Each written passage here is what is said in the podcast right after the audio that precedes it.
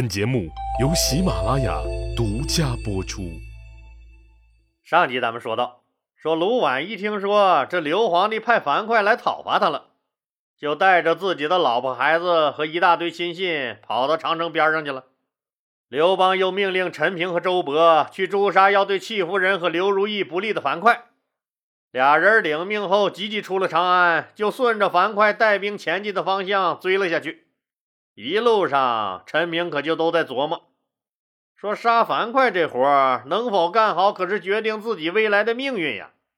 看着是杀樊哙，可这事儿一旦处理不好，那人家樊哙的脑袋掉了，自己的脑袋也就跟着搬了家。虽然接了这么个费力不讨好的活但作为刘邦集团里第一心思缜密的人，陈明同时看到了这里面蕴藏的巨大机会。什么意思呀？陈明很清楚，刘邦的后宫就是一个很深的江湖，被宠信的戚夫人盯着吕雉的奶酪直流哈喇子，一直以来两个人更是撕逼不断。刘邦也是几次要废刘盈这个太子都没有成功，在人家吕雉眼里，那之所以能屡次挫败大老刘废他儿刘盈的阴谋，那都是下面这老几位的功劳。周昌和叔孙通在大殿上就死杠刘邦。拼死为刘盈据理力争，而张良则给出了主意，请来了上山四号。陆贾也一直和刘皇帝夸赞太子刘盈的仁孝。看着没？陈平这几个文官同僚在吕雉心中这件事上可都是有功的，只有他自己在这件事上没有态度了，在吕雉心中更是寸功未立。自己现在又接了这么个里外不讨好、那杀人家吕雉妹夫樊哙的活自己现在成了人家吕家人的眼中钉不说，更成了樊哙所在的丰沛集团痛恨的对象。本来自己就是半道才加入革命阵营的，再加上刘邦为了牵制丰沛集团那些个手握重兵的权臣们，让自己这个没根没基的人担任护军一职。这监督人的活怎么干都得得罪人。幸好那些权臣们都知道，他们玩鬼点子玩不过自己。再加上刘皇帝的力挺，这么多年还没人敢浪自己。但万一自己失去刘老大的保护，再得罪了吕雉，自己这次怕是要栽了。刘皇帝这个靠山，那眼瞅着就不行了，可不能再让人家吕雉恨上自己。从长安到燕国，来回上千里路程，一来一回儿那少说也得两三个月。一旦这期间皇上驾崩，刘盈十几岁的娃娃懂个啥？到时候吕雉就荣升为太后了，天下必然是吕太后掌控。以他吕雉的性格，只要手中有权力，还有啥事他不敢干呢？顺者昌，逆者亡，绝对不会含糊。要是自己真杀了樊哙，还指望人家给咱好果子吃？自己肯定跟着玩完了。大树底下好乘凉，为了保全自己，就必须得向人家吕雉靠拢。那怎么靠拢啊？现在看，只能拿他樊哙做文章了，拿樊哙做讨好吕雉的敲门砖。只要刘皇帝一死，自己把樊哙完好无损的送到吕雉面前。这投名状就算是纳了。考虑好了以后，陈平在路上就对周勃说：“我说老周啊，樊哙是不能杀的，至少咱哥俩不能杀。”啊！周勃可就愣了，不能杀。周勃心里暗想：“哎，老哥，你开玩笑呢吗？你皇上让杀你不杀？”再说这个杀樊哙的主意，不就是你陈平给出的吗？咋说杀的是你，哎，一转身说不能杀的还是你？陈平早就知道，那周勃肯定想不明白这事儿。当然了，为了自己的私利，那借机向吕雉示好这层意思，那可是万万不能和周勃这个只知道冲锋陷阵的二杆子说的。陈平就笑着对周勃说：“樊哙是啥人？你不知道？人家是刘皇帝的铁杆兄弟，这么多年一直追随皇上，劳苦功高，没他，那皇上不是在鸿门宴就回不来了吗？人家对刘皇上有救命之恩。再说了，樊哙是人家吕皇后的亲妹夫，人家是属于皇亲国戚那伙的。皇上现在要杀他，可能就是因为在气头上。过一阵气消了，找樊哙。哎，樊哙还让咱哥俩给咔嚓了，咋办？哎，咱俩是能把大脑袋给樊哙安上咋的？还不得把这账都算在咱哥俩头上？一通冠冕堂皇的话说的，周勃直点头。点完头，还是疑惑不解的问陈平：“那那这事儿该咋办呀？把把樊哙就放了？”陈平又笑了：“杀是不能杀的，那放也肯定是不能放的。咱哥俩呀，就抓住他樊哙，押往长安。”皇上想放就放，想杀他自个儿杀去。周勃还是不解，皇上不是说让咱俩提着樊哙的脑袋回去吗？咱俩不杀，这不就是，这不就是抗旨吗？陈平暗笑：“二杆子，你懂个球！你长脑袋就是为了让自己看起来高点吗？嗯，我要是不看着皇上熬不了几天了。”我敢这么做，就拍拍周勃肩膀。老周放心，老周放心，皇上怪罪下来就说是我的主意，我顶着总行了吧？周勃一想，这事儿办好了有自己一份功劳，玩砸了有他陈平顶着，自然是满嘴答应。但还有个问题，就是万一樊哙真有心谋反，那肯定不肯束手就擒，闹起来可咋办？人家十几万的人马呢，咱这可就七八个人啊！陈平笑笑，放心吧，我自有安排。两个人又追了十几天，派出去的探马回了报告，说樊哙就在前面十里地的地方驻军。陈平就命令随从不走了，就地筑起了一个祭坛，让人持节前往樊哙军中，命令樊哙来接受诏书。哎对了啊，咱们故事里经常说持节持节的，那啥是持节呀？持节就是手持斧节，斧节就是竹竿上挑着处理过的牦牛的尾巴。这是古代皇上派遣使臣出使别的国家或者传达命令时给的信物。要不你说你是皇上派来的，你拿啥证明啊？我还说俺老孙是玉皇大帝他老婆王母娘娘派来的呢，是不是？樊哙接到命令，想也没想，带着几个小兵就来了。陈明早安排人拿着砍刀、绳子等他。一见樊哙到了，马上登上祭坛宣读诏书。勇猛无敌的樊哙听了诏书，竟然一句话没说，更没有反抗，也制止了他的亲兵救他的举动。痛痛快快伸出胳膊就让陈平绑了。只是听到诏书上说要把他就地处决，他还是有点接受不了。陈平赶紧跑下祭坛，把自己的意思和他一说：“说我知道你是冤枉的，我不对你下手，你自己回去和刘皇帝好好解释吧。我抗旨不遵就抗旨不遵了，这个责任我自己负。”樊哙一听，自然是感激涕零。陈平让把樊哙装入了囚车，自己又和周勃到了樊哙军中，给中层以上的干部都开了个会。宣读了刘皇帝的诏书，周勃正式接管兵营，军中重要的将领也都纷纷表了态，说坚决拥护中央的这个决定，也服从周勃将军的领导。安排好这一切以后，陈平押解着樊哙，在本来路况就不好的路上，那慢腾腾、慢腾腾回京复命了。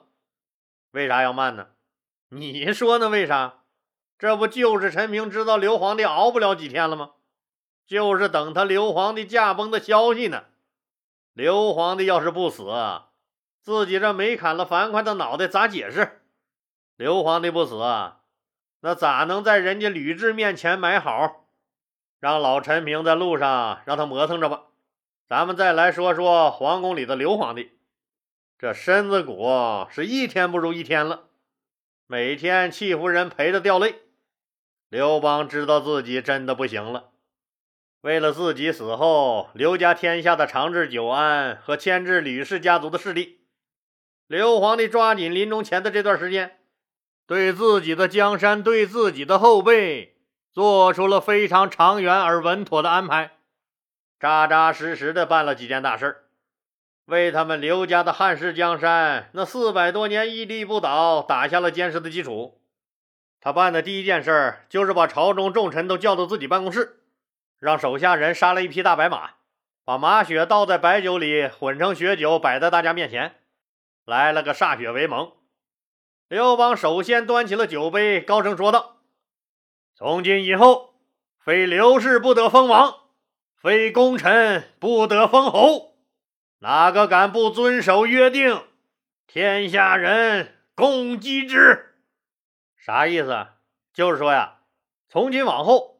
不是他们老刘家人就不能封王，不是立有大功的就不能封侯。如果有人敢胡来，大家就一起灭了他狗日的！说完也不管大臣们反应如何，答不答应，反正他是一口就干了碗里的血酒。大伙儿一看，老大这酒都干了，还能说啥呀？就在萧何的带领下，齐声喊道：“从今而后。”非刘氏而亡，非有功而侯者，天下共击之。一个个也都扬脖干了血酒。病秧子刘邦此时脸上终于有了一丝笑意。大伙儿既然都喝了这杯血酒，那就意味着都要为这个誓言而为朝廷尽忠职守。可能今天的我们觉得这事儿很搞笑，是不是？不就是发个誓吗？哎，我张嘴就能来，说说而已，咋还真有人当真？现在的人，上午网上下个单儿，给女朋友买个假的普拉达，下午地址就变了，为嘛？还能为嘛？换女朋友了呗，自然假包也就发往新的地址了呗。为了骗个炮上个床，什么海誓山盟，什么我爱你，这些个丧心病狂的话。张嘴就能来，但古人可是不一样，还真把这个歃血为盟的承诺看得很重。除了没喝血酒的吕雉后来封了他们几个吕家人为王，曹操后来封了魏王外，这个白马之盟在两汉四百年间一直被遵照执行。可以说啊，刘邦的白马盟约是用制度的形式确保了刘氏江山的稳固，影响持久而深远。他临死前干的这件事儿，拯救了他们刘家江山好几次。大家喝完血酒以后，刘邦又命令陈平和灌婴率领十万军去驻守军事要地荥阳。荥阳咱们更熟悉吧？刘邦当年就是在这儿死死拖住了项羽。刘皇帝很清楚，在他死后，各地诸侯和手握重兵的大将都有可能会叛乱，所以啊。他派出自己最为信任、最有谋略的陈平领军，另外再让骁勇善战的灌婴辅佐，两个人牢牢守住荥阳。为什么单单这么重视荥阳呢？因为荥阳是长安的东大门，更是天下中枢。无论是东征北伐还是南下，你都绕不过这个荥阳去。所以，刘邦在临死之前的这番布局。